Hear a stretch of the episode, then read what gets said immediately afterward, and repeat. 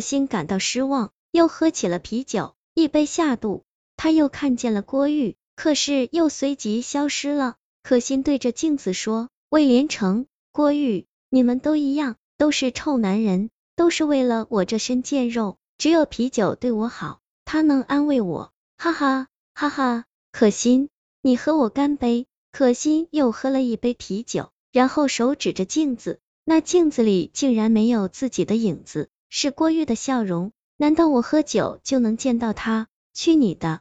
我看你这个臭男人干什么？我只想喝酒。可心一杯一杯的喝，他疯了似的灌醉自己。终于，他看到郭玉不再消失，而是坐在旁边深情的望着自己。可心问：你怎么不说话啊？郭玉静静的坐着。微笑的说道：“你少点喝酒，对身体不好。”醉醺醺的可心说道：“你怎么才来看我？”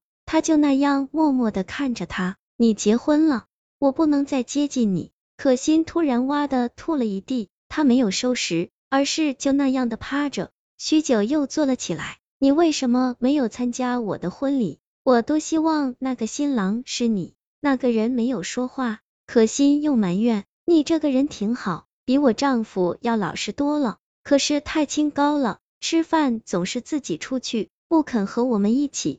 郭玉忽然消失了。第二天，可心酒醒后后悔自己的愚蠢，她还自我解嘲，不就是喝多了，做了个梦，丈夫一天一天的没有回来，可心一天一天的享受着啤酒带来的安慰，酒醉后一遍一遍地幻想着郭玉，直到几天后魏连成穿的整齐。不仅回来，还带来了惊喜——离婚协议书。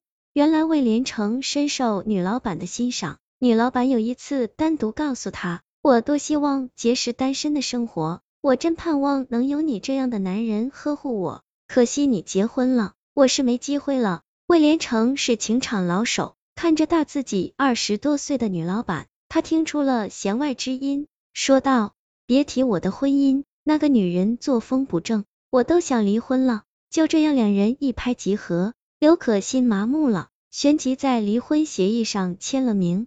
他离婚后酗酒更严重，他不知道自己是为了幻想着郭玉，还是只为了喝醉。有一天，方大姐把郭玉死亡的消息告诉了可心，可心低下了头，又喝了几杯啤酒。方大姐一把夺过酒瓶，可心疯狂的抢，方大姐把酒瓶摔在了地上。一把抱住可心，安慰说：“大姐知道你难受，想哭就哭出来吧。”大姐，他怎么死了？怎么死了？可心喝酒喝得太凶，脑子里的幻想越来越严重。有个晚上，竟然幻想房子消失，自己去了一个幻境。他见到了小时候的自行车，然后骑上去游玩。走到一座桥下，有个长相奇丑的人拦住他说：“别往前走了。”这不是你应该过的地方。刘可心立即下车，只见桥上好像有个小吃摊位，一个老奶奶支了口锅，那锅里熬着美味的汤。再看老奶奶雪白的头发，脸蛋却好像是孩子般年轻。有个人来买汤喝，那不是郭玉吗？可心喊道：“郭玉，是我，我是可心。”郭玉装作没看见，接过了老奶奶手里的汤。